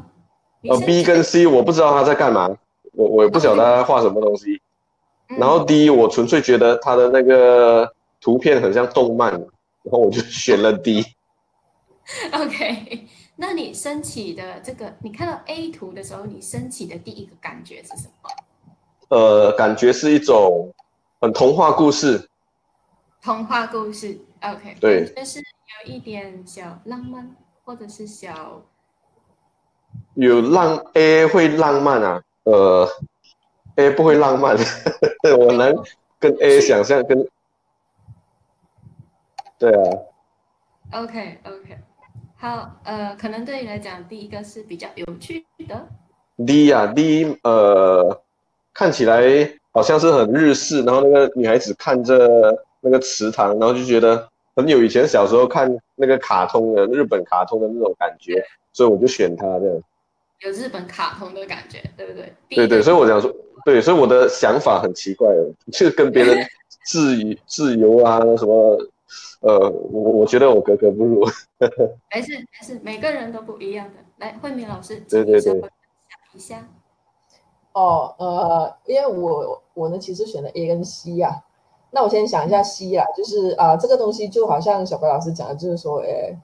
就他会觉得讲说，哎，有可能大家觉得 C 这个东西是很自由，啊，但那我其实觉得这个东西其实跟我还就是我就我自己的想法也是还蛮类似，就是说，因为在 C 里面呢，就是看到了一只鸟啊，那那个鸟在天上飞，应该就已经很高了。那这个女孩她其实可以就是坐在这个彩虹上面，彩虹是非常高的，她还可以坐在彩虹上面，然后呢去靠近那个鸟。所以呢，就感觉到就是真的是有这种自由的感觉。所以，哎，刚才有人说什么 C 等于 MCO 等于自由，我觉得这个人太 creative 了，太创意了，真的就是他脑，就是他就是脑海里头的这个想象是一个非常创意的想象。那的那呃，我另外一个是选 A 嘛，那这个呢，我跟小白老师感受就类似，就是说，哎，这个怪，哎，这个怪兽呢，看起来呢。其实就因为也也没有办法去定义它到底是什么样的动物嘛，它也不像狮子啊，也不像老虎什么这样的，但所以我们就定义它是一个怪兽这样子。那这个恐那一个非常非常小的人物遇到这个怪兽，其实呃有可能大家第一个感觉是觉得很害怕还是怎么样，但是其实对我来说，其实我觉得这个动呃这个怪兽它其实是一它其实是没有侵略性的。虽然说它呃的样子有可能长得有点恐怖，但是我这样子看到这张图，我的第一个感觉，我会觉得说，其实这个怪兽是来保护我的，我会觉得就是比较比较就是有安心的这种感觉。所以你是感觉到被保护的。对对对。A 图是被保护的，C 图可能你感觉到比较自由。那小白老师看到的就是他选的呃 A 图呢，是觉得有童话感的；D 图呢有危机，而且有打斗感。有危机，有打斗感。OK，那第一图呢，其实是可能有日本的那个动漫感的。好，对。这个时候，我请大家也是回看一下 chat box，跟也回想一下刚才小白老师和慧敏老师啊。个别分享的升起的第一个感受，还有你内心中升起的第一个感受，我要提出一个问题。这个问题就是：为什么我们看住同样的图片的时候，大家升起的第一个感觉，大家升起的这个解读和想法是不一样的？现在你。选择了跟慧敏老师或小白老师一样的图片，可能你看到 chat box 有很多人跟你选择一样的图片，但为什么我们各自出来的升起来在内心中升起来的第一个感受，跟第跟你对这个图片的想法解读是不一样的？好，嗯，我们在下一个 BBD 来进行。这一个部分重要的一个讨论。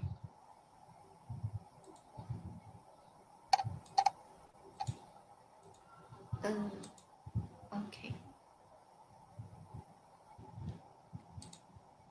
哦，Sorry。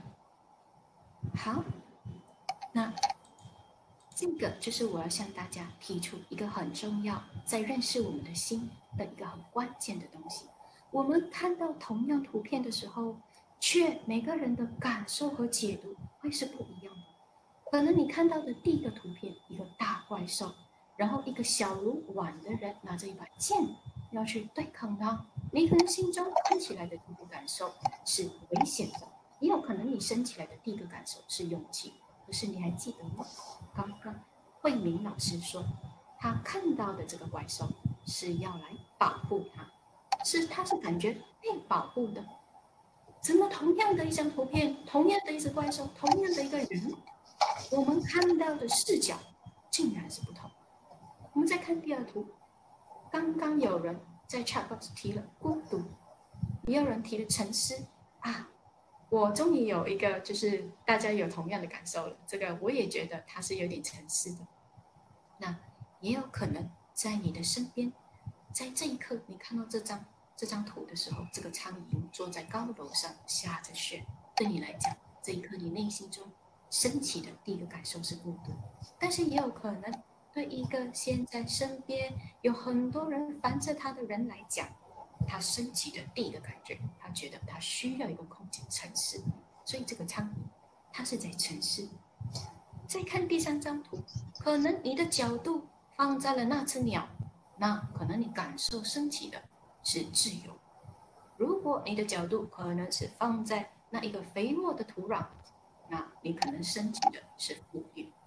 我们再看第三张图、第四张图，这个女孩看着那一个池塘呀，你可能觉得她是忧郁的，但同时间呢，也有可能你是觉得她犹豫的。为什么？她在想着，到底我要不要嫁给那个人好呢？嫁给一个我不认识的人好呢？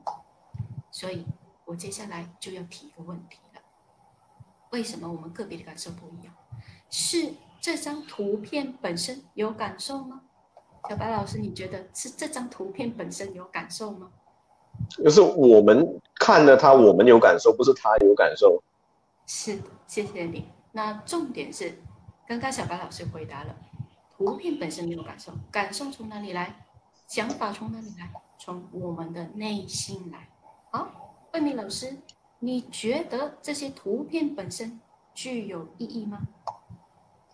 呃，我的呃，就我的想法是跟小白老师类似啊，就是说，嗯、图片它就是给了我们一个外在的一个东西，就是它可以让我们去看到这个东西，但是当我们看到的时候，我们如何的去赋予它意义，其实是。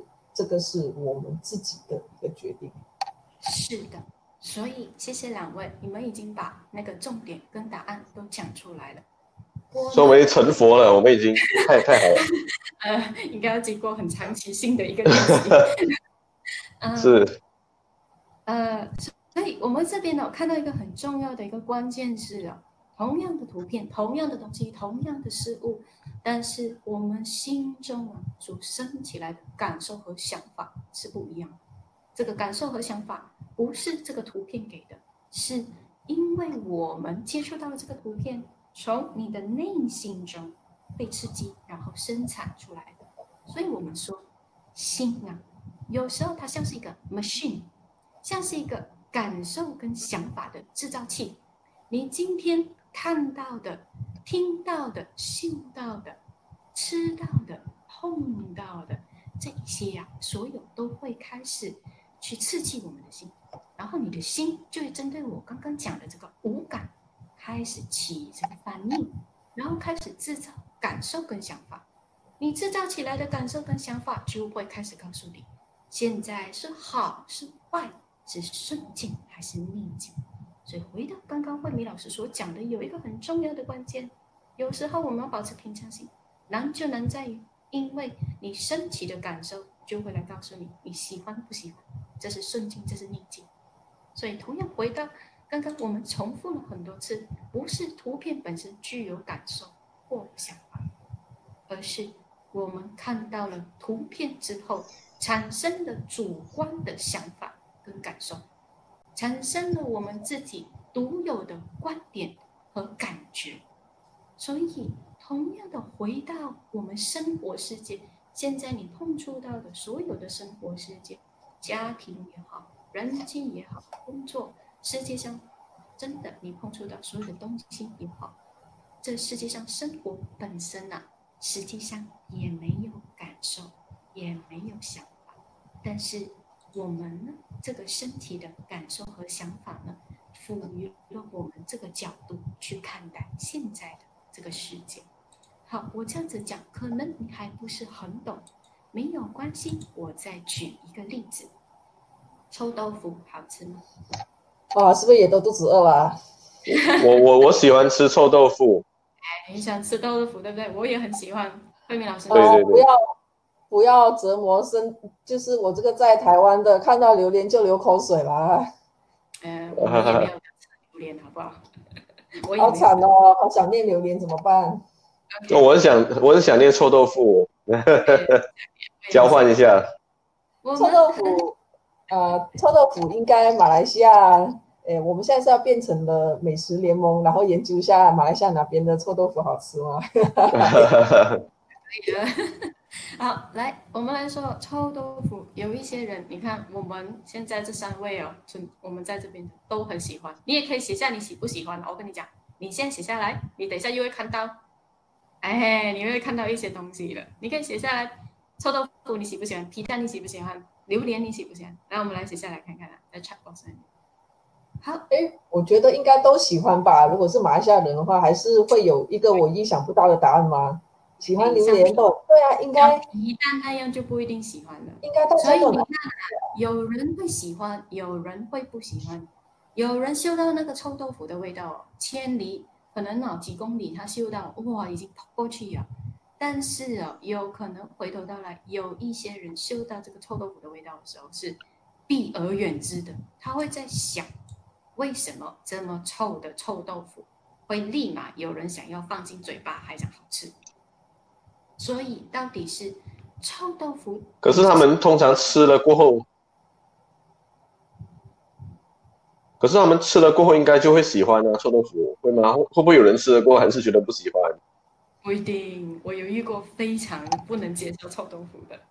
然后哦，对对对，果然真的有人说臭豆腐会不喜欢，感觉好像大家都感觉大家呃，就是都有看到有人写不喜欢，但是呢，大家应该普遍上都会还蛮喜欢吃榴莲的。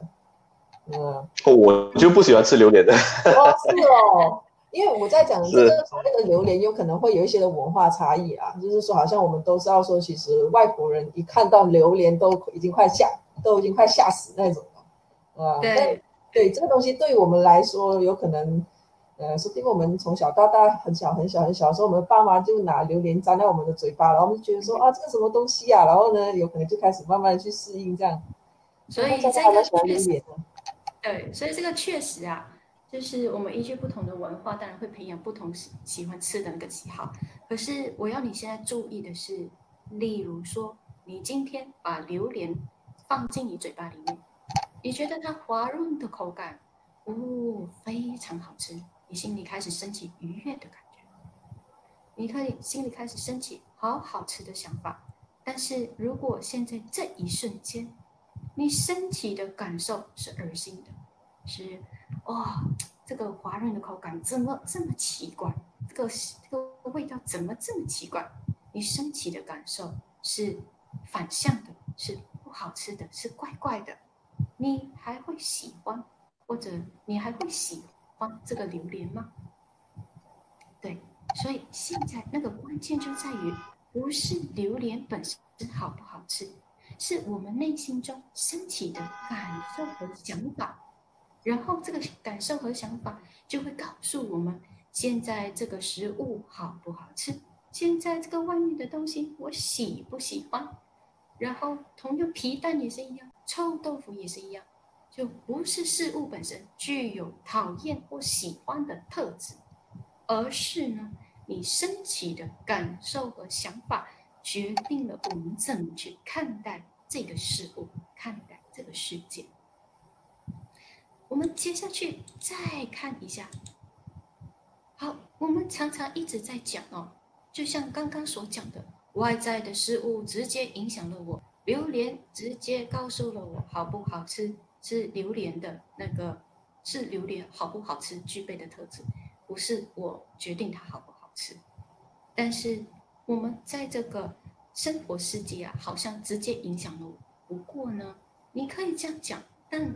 你中间又少了一些关键点，那关键点就在于，不是啊、直接影响的，而是我们少了中间的一个感受跟想法。你在碰触这些外在的真实事物的时候，你内心中升起的感受和想法到底是什么？今天确实生活环境有时候有利于你，有时候不一定利于你，但是。我们不是完全的直接被生活世界给牵制，我们实际上是被我们内心中的感受和想法所牵制。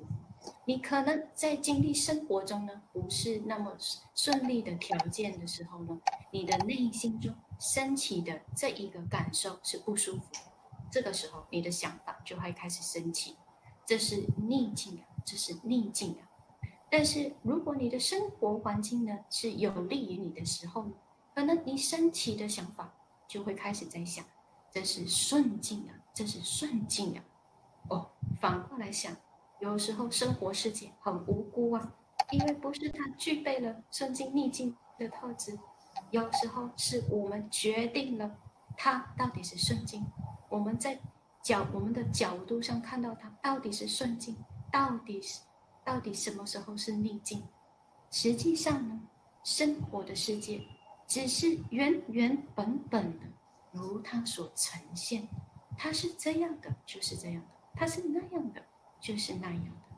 所以啊，慧璇老师啊，我是在想说，如果呃这样子再看的话，就真的会觉得，假如说好，如果我们刚谈到所谓离婚呐、啊。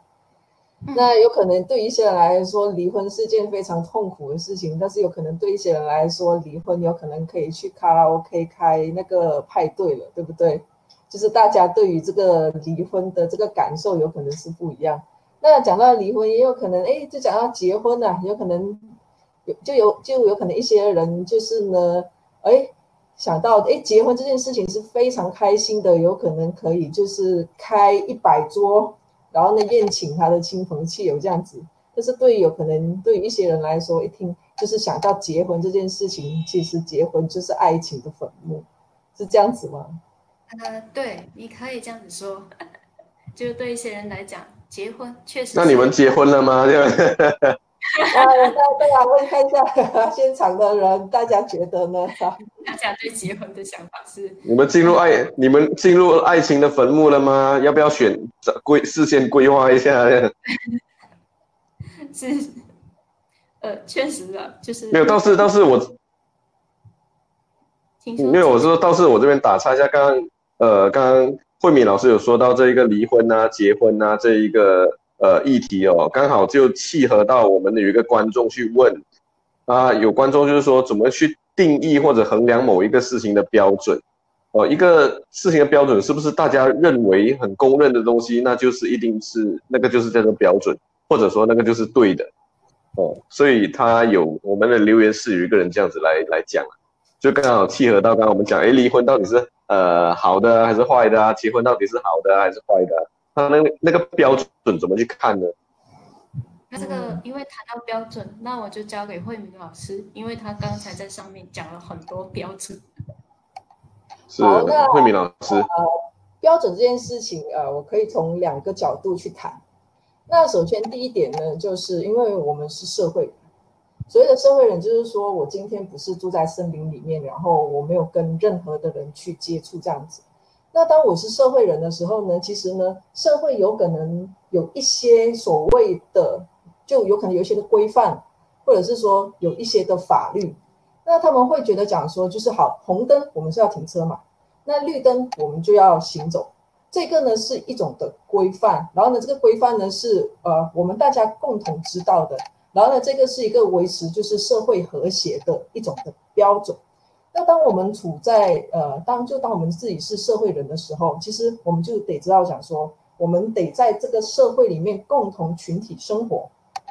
其实我们就是有所谓的这种的社会的标准，我们是需要去知道的，因为我们知道说，我如果这个东西我触犯了，那我有可能会影响到的是其他的人。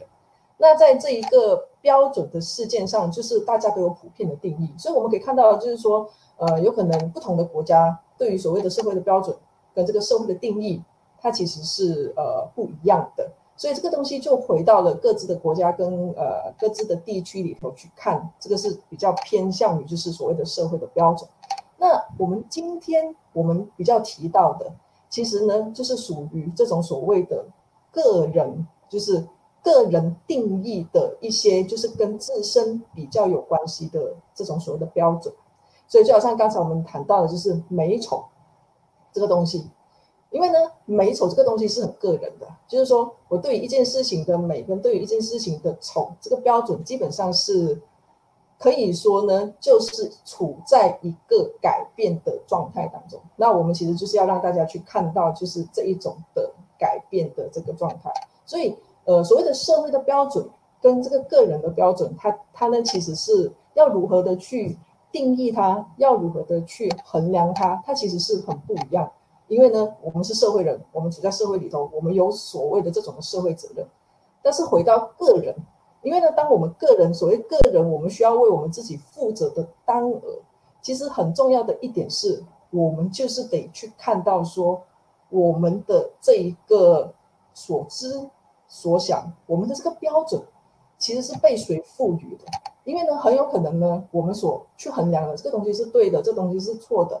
其实很有可能就是源自于我们从小到大，我们被父母亲，或者是被我们的家人，或者是甚至是我们去到了学校，我们被老师所灌输来去教导我们说，这东西是对的，这东西是错的。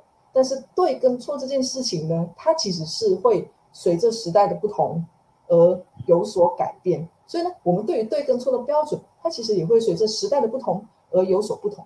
当我们看到这些的不同性的时候，我们看到这些东西其实是可以在改变的时候呢，就是说我们可以回过头来去，就是把这个去定义标准的这个主动权，就是拿回来，变成是说，诶，当我知道说这些东西是会改变的时候，我可以重新的再去诠释，到底我觉得说什么样的，呃，自就自己要怎么样子去定义这个标准，对我而言是会让我过得更好的。而不是说让他人的眼光来审视我，让他人的标准来来来衡量我。别人觉得我不好，我就觉得我不好，我就觉得我很痛苦。我们就是想要跟大家说，这个东西是不一定的。好，那就是谢谢慧敏老师。OK，那我们现在就继续到下一个呃 slide。只是想问一下，就是还有其他问题吗，小白老师？因为我这边其实呃不是那么方便看那个 chart。如果没有其他问题，那我们就先继续这样子。好，那我就先继续哦。那同样的哈，一个，喂，不好意思，请问你们听到我的声音吗？有，这边听到。好，那同样的哦，就是我们刚才在听到慧敏老师东西是不断在改变的时候，其实这个感受跟想法，我等一下讲的也是有一点相似的一个空性。不过在之前，我还是想要让大家很快速的再去呃回到来刚刚的那个感受跟想法。除了标准是空性，有空性的特质以外，其实呢，感受和想法也具有空性的那个特质。好，可能刚才我们会想，会在想说，OK，呃，我们刚才讲，其实不是外面的生活世界直接影响了我们自己，而是呢，中间其实有一个升起的感受和想法影响了我们自己。但是呢，也有人可能会说：“哎，不对呀，是外面的不顺利才升起我内心不舒服的感受。”其实你讲的也是没错的，只是可能我们还是要回头再来去看一件事情，到底是日常生活本身呢，它具有顺利不顺利的特质，还是这个顺利不顺利的特质是我们赋予日常生活的一个想法？比如说，你今你现在看下雨，下雨本身它具有顺利不顺利的特质吗？下雨可能对很多人来讲就是哦，现在下雨了。可是对一个百八三八浪的男人来讲说呢，他可能在那一个时候就没有顾客光顾他，没有收入，他的心就会可能升起不舒服的感受，他是难过的。但是同样的下雨天。对一个卖伞的人来讲，他心里可能是高兴的，因为他的伞终于是卖得出去的了。所以，到底下雨是顺利还是不顺利，还是这个顺利不顺利是我们所赋予的呢？那同样的，我想提重复再重复的啊，就是不是被生活世界的变化牵制了我们的心，有时候我们是被自己的感受和想法牵制住了我们的一个心啊。只是为什么保持平常心这么困难呢？就像我们刚刚所讲的，有时候我们保持平常心的对象是对着生活世界的变化，可是呢，实际上你这个对象啊，有时候可能我们摆错了，因为你在对着生活世界的变化保持平常心的时候呢。你的内心的感受和想法还是照样会产生起来，照样会升起来。你若对生活世界的变化保持平常心的时候，可能就是把你的内心中的想法和感受给压下去。这就是我们常常会看到身边有一些人，他们很努力的控制自己的情绪，但是所谓的控制，有时候就是压下去。压到一个 level，某几年过后，它突然间爆发出来，那个爆发力是非常非常大的。那这个时候还算是平常心吗？所以我们的那个对象有时候可能要摆对，就是要对内心中的升起的感受和想法，保持一颗比较平等的心。但是实际上来讲，有时候情绪很强烈的时候，又好像很难做到的。所以我们在比较后半段会提到，到底情绪比较强烈的时候要怎么样子去做。好，那我非常快的再讲过这个例子就好了。那这个例子其实有一个很重要的关键点哦，我们为什么要保持平等心跟平常心？哎，我们为什么要做这件事情？起起伏伏就好了，随着起起伏伏就好了。那我们就从这个例子来看。小明哦，刚刚的那个例子，小明他发现别人领全薪，自己还领半薪的时候哦，他的那一个难过的那个感受，这个时候就升起来了。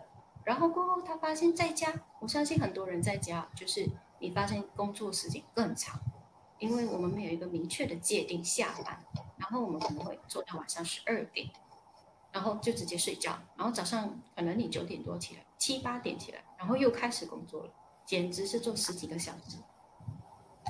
这个时候你他在领小明啊，他就是这样子，然后又领半薪，他心里就更愤愤不平，然后他想要辞职。可是，一想到现在的世道，工作难找，他又只能够默默的忍下来，沮丧的那个感觉又升起来。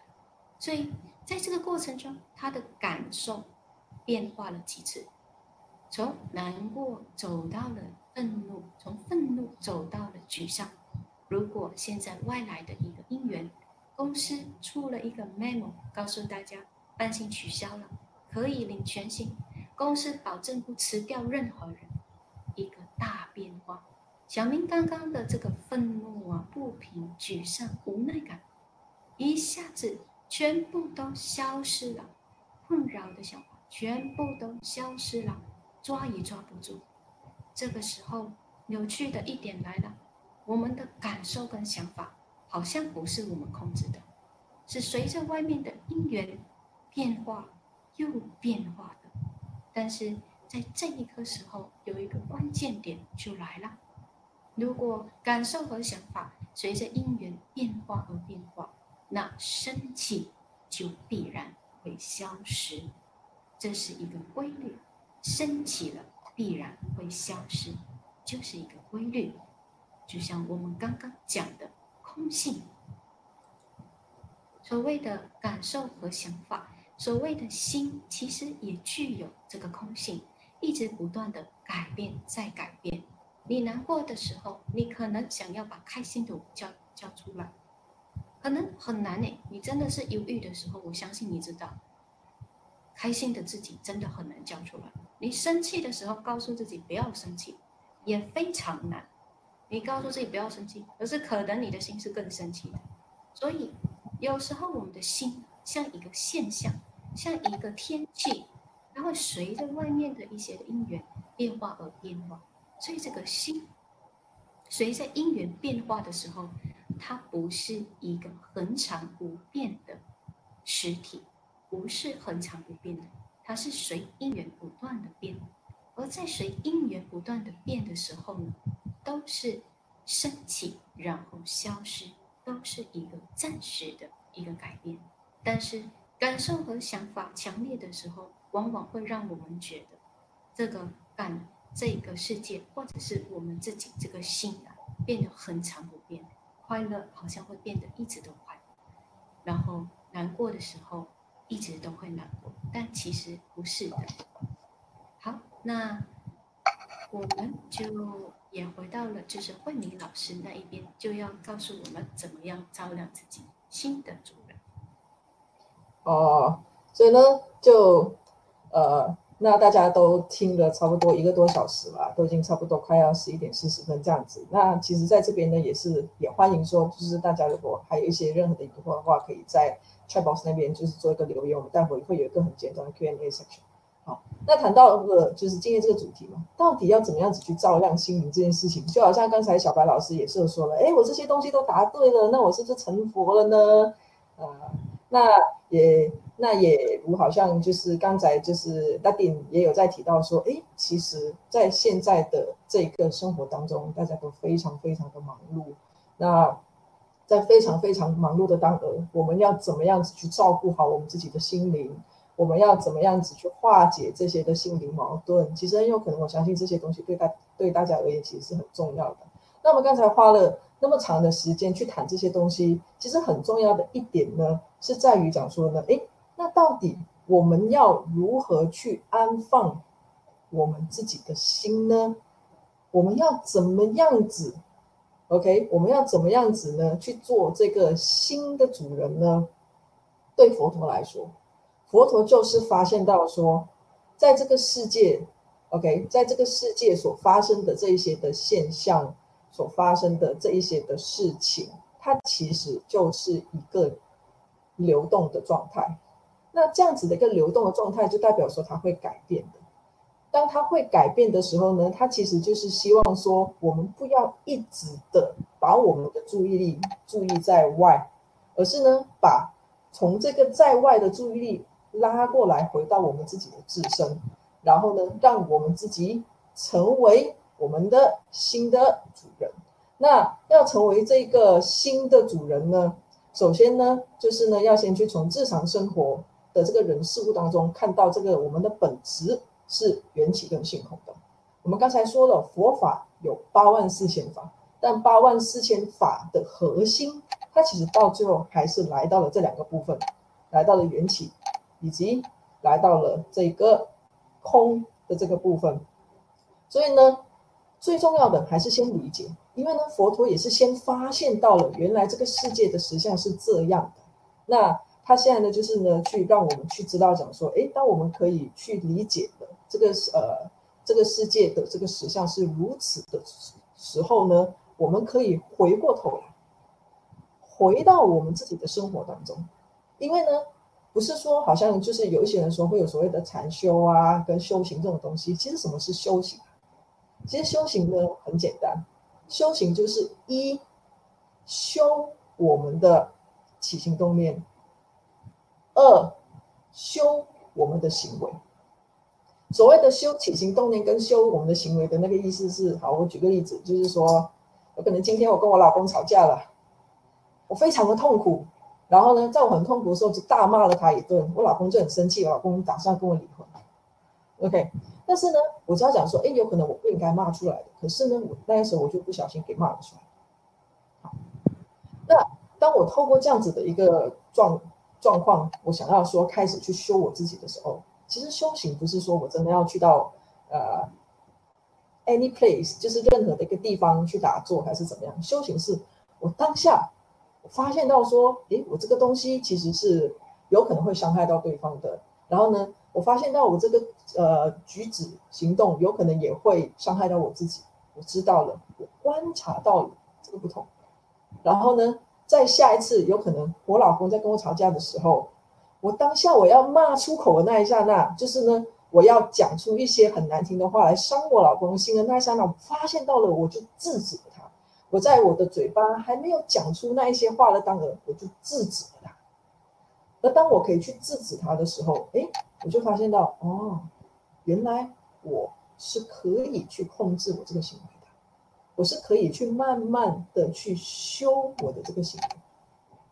所以呢，为就为什么呢？我们要谈到就是关关照这件事情，因为关照这个东西它其实是很重要，它几乎是所有就是这种啊佛教修行，甚至就是这种的佛教修行的基础。所以呢，要如何的去化解自己的矛盾，要如何的去安放我们自己的心，首先就是要先从观察开始。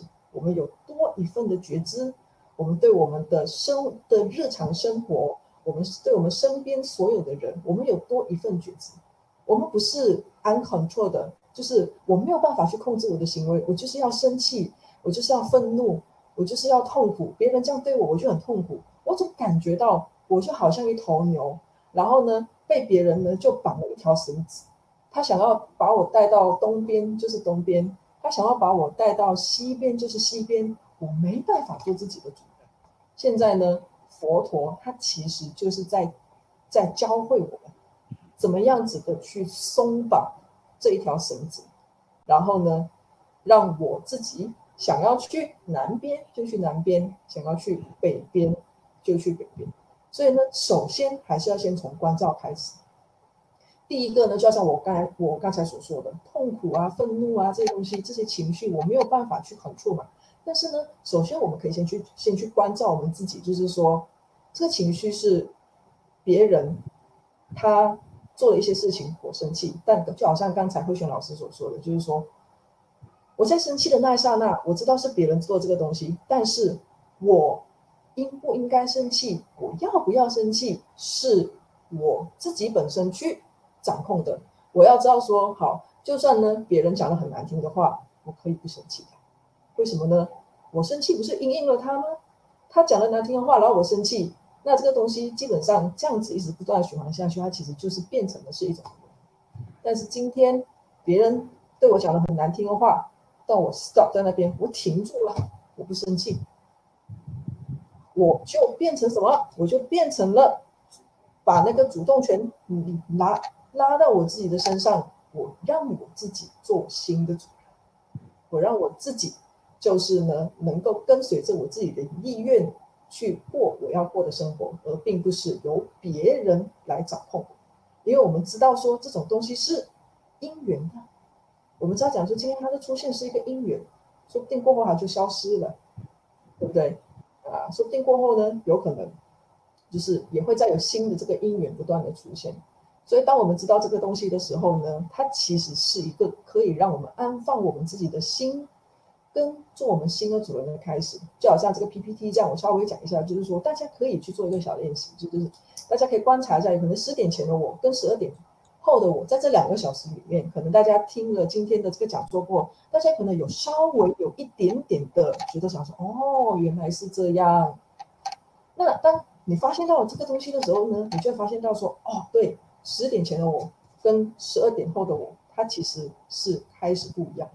而这样子的前后、前后、前后、前后的不同。它其实呢是发生在就在我们的每一天的生活当中，是一直在发生的，跟影响着。今天早上我睡醒，我跟我男朋友就是非常的恩爱，大家抱来抱去。但是呢，怎么知道呢？哦，我做了早餐给我男朋友吃，男朋友说啊，这早餐怎么那么难吃了？一句话而已，我就生气了。你刚才不是抱来抱去了吗？怎么现在生气了呢？对不对？这种前后前后的不同，它其实是一直在发生的。那我们就知道讲说，这种发生，它其实就是因为原本。就是说，我们的因缘的不同而有这样子的不同的变化，所以就我刚才所说的，我们必须要把这种外在的因素怎么样子对我的影响拉回来，化被动为主动，知道说这个是我自己对外在的诠释，不是真实的。那这个时候呢，我们呢就是有办法可以慢慢的一步一步的，就大家要记得不要急，就不是说我今天改变了，我明天就会看到结果。那种子也不是一天种下去，明天你就看到了芒果树，它是需要时间的。修行也是一样，然后呢，要修自己的心，其实也是一样的。好，然后我最后来做一个小分享，就是一个更更从慧敏呃老师刚才分享的观照的过程中哦，一个在进入更更下面更实际的那个操作的时候，到底。要怎么做哦？我们所会有有时候在面对强烈的情绪、混乱的思绪的时候哦，要做这个关照，其实有时候真的很困难。但是实际上，如果我们又要又要培养一个关照的心，那又要到底怎么做呢？所以，就像刚刚慧敏老师讲的，当你的感受可能没有这么强烈的时候，思绪没有这么混乱的时候，像是可能你在家。遇到了一些不顺利的事情的时候啊，这个时候先不做反应，你先慢慢的把你的注意力拉回来，关注在你身体的感受，关注在你身体的想法，你先不要去太，不要去反应，不要去啊、喂养这个想法，不要去啊、喂养这个感受，你只是静静的看着它，你注意它的升起是重要的，但更重要的是。你注意它的消失。有时候，我们很多时候会把焦点放在升起的情绪、升起的感受、升起的想法，但是我们忘了观察它消失的那一刻。消失的那一刻。当你在现在有啊，慧敏老师，你可以讲大声一点，因为在 chat box 就有学员说那个声音比较小，所以有可能你可以讲大声的，过后你也可以讲的慢一点，那有可能他们也可以听得比较清楚。好的，就是当你的注意力有把那个注意力放在消失的那一刻的时候，其实你是在给自己看到一个新的观点。升起的所有的东西必然会消失，这个消失的体验其实很重要的，因为我们的心有时候就会依附在恒常感，我们会觉得啊、哦，快乐的时候啊，好像会一直快乐。痛苦会好像一直痛苦，但我们忘了消失。当你把注意力放在消失的时候，慢慢练习的时候，你身、你的心啊，跟你的身体会有个体悟，会有个体悟，那个体悟就是原来是会不见的，原来是会不见的。像你再想回去十分钟以前，你的脑袋跑过了什么东西的时候，你还记得吗？哎，消失嘞！你十分钟前所所感受到的感受是什么呢？哎，可能消失了。所以同样的哦，我们说培养一个像刚刚慧敏老师讲关照自我、观察的一个自我的时候哦，它是从小成功走向大成功。一步一步小成功走向大成功。当你今天你在练习的过程中，你的感受是强烈的，你的思绪是有些混乱的时候，这个时候我们可以讲，我们要关照自己内心的这一个空间的时候，其实是比较困难的。为什么呢？强烈的感受，还有加上混乱的思绪，让你跟这个感受想法完全的合一在一起了。你这时候先要把它们分开，那这个分开怎么做？不很容易的，你把这个混乱的感觉和想法写下来，你先把它写完了，放在一边。过后，你的心，你的心境比较平稳的时候，回去看，回去看你到底写了什么。你在看的过程中，你开始在想，我刚刚可能是这样的，这样的，这样的。你开始分析回。之前你的感受跟想法开始整理回你的感受跟想法，你开始外化了，你开始跟可能一个小时前的你不一样了。这个时候，同样的，你又发现一件事情：一个小时前的我情绪很强烈，一个小时后的我情绪没有强，没有那么强烈了。哦，生气又消失了。注意那个消失。那一个当下我在写的那一刻，原来我刚刚是这样，但我现在不是这样，会消失。好，那如果你情绪非常非常强烈，你的思绪非常非常混乱的时候，请做一样事情，离开现在刺激你的外缘或五感。比如说，可能现在你是听到了，呃，老板在骂你，这个时候感受非常强烈，思绪非常强烈，他骂完你。你出去办公室坐着，这个时候，外表可能你是坐着，内心澎湃了起来。可是这个时候走出去，你要先把那个能量吐出来，把那个气吐出来。深吸一口气，把它吐完了出来了之后，然后你再慢慢的就是回到了给他一个出口。你回到家开始给他一个出口。倾诉的、绘画的、唱歌的、颓废的、运动的，都可以。你比较平复了，你的出口出来，情绪出来，能量出来了之后呢，你再回到了所谓的刚刚我们的那一个，呃，那一个书写的那一个练习那一边，再做回刚刚同样的那个东西，你就会发现是很难，有时候真的很难。但是你一步一步做的时候。你开始你会发现，掌握一个技巧，掌握一个方式，掌握一个技巧，可以成为你的心的主人。好，那我今天的一个分享就差不多到这一边。那我非常简要的大概重述一下慧敏老师跟我们跟我讲的大概一些东西。其实我们都是在谈缘起性空，只是慧敏老师从了标准，从了分别对立，从了分别心这个角度去谈。分别对立，对立是空，但是同样的感受和升起的想法也是空。这个空不是真的是空，它只是一个暂时性，一个短暂的啊，它只是暂时性，不断不断变化的一个过程。那希望大家就今天有一些收获啦。嗯，好，谢谢大家。那么把时间交给小白老师。是，嗯，是是是，谢谢呃。呃，慧璇老师跟慧敏老师的这个分享啊，那今天呢，主要是跟佛有关哦。就是我我从两位的分享里面呢，呃，听到一个很重要的一个讯息，就是万法唯心造，也就是所有的东西呢，呃，都是有关你的心。然后东西是死的，然后你怎么去看，然后你有什么样的感受，其实很很大的程度，其实有时取决于自己哦。因为有时候以前我小时候看一个。呃，佛家的卡通片的时候，他就有讲说，哎，这这个这条吊桥一直在动啊，然后那个师傅就跟他讲说，不是桥在动，是你的心在动。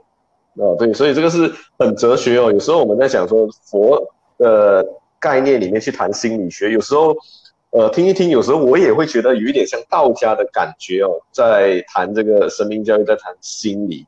哦，所以我们回到生命教育的本质里面呢，呃，所有的东西像生老病死啊、恐惧啦、啊、不恐惧与与否哦，这个都是我们的心。呃，要怎么样去让我们对于一些东西可以接受，其实也是一样，心很重要。呃，东西是死的，OK。那有关于今天各位老师所分享的，各位同学有没有什么问题？然后我们呃，接下来是一个交流的时间，有吗？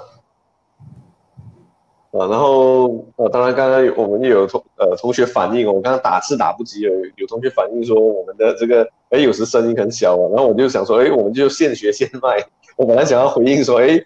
呃，心境，呃，这个这个声音就会听到，没有，当然是开玩笑啦哈。声音真的是比较小，是。很多人有讲过，可是是比较骆骆老师比较温柔。啊，对，是，我我有呃是。是，然后我们的这一个，如果大家没有太多的问题，我们呃今天有一个课程评估表。各位有没有看到你们的荧幕里面的连接？那麻烦你们再把评估表帮我们填一下哦，也就是你们的意见将是我们改进的一个参考。OK，然后也有人呃讲说哦，老师老师们都讲得很精彩哦。OK，有吗？OK，然后呃，我们今天的影片呢将会一样啊，跟上次一样，我们会有录影。然后我会上传到这一个茶室开讲这一边，然后大家就可以来 share，OK，我们会放到 YouTube。然后我们的这一个生命教育，其实今天五月嘛，我们在五月二十三号的时候也还会有一场，哦，也是同样来自新纪元大学学院呃心理辅导与智商学系的侯文丽老师，他将会分享跟生涯有关的呃课题。然后呃，请各位也是一样呃，如果你们要知道我们这十堂课可以在哪里看到，之后会有什么课的话。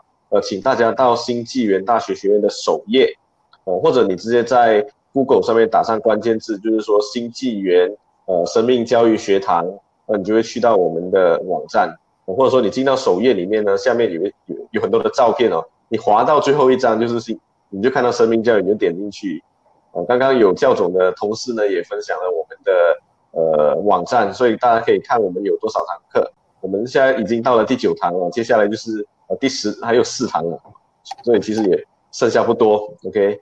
然后，呃，所以大家好好的珍惜。那另外就是我们五月二十三号，也就是接下来的线上演讲，我们一样哦，会把报名的连接，因为主要就是因为这样，呃，我们是用 Webinar Jam，然后 Webinar Jam 是需要大家有一个呃报名的连接，然后你去 register，然后你才可以进来这一边。所以，我们报名链接会在每一场演讲的开始之前的几天，我们会差不多一个礼拜前呢，我们会做宣传。所以后续都会这样。所以，请大家呢留守茶室开讲哦，新纪元茶室开讲的呃 Facebook 社团啊，你加入我们，你就可以看到我们呃接下来一系列的演讲的资讯。所以，再次感谢两位老师，骆老师和谢老师。还有感谢富贵这一边，感谢达丁这一边，还有我们富贵的技术人员，还有感谢我们这一次生命教育学堂两位小助理，还有感谢各位呃今天来听的，我们今天的生命教育学堂就到这一边，好，谢谢大家。好，谢谢大家。好，谢谢，好，拜拜。拜拜，谢谢大家，拜拜。好的。一样，大家帮忙记得填那个回馈哦。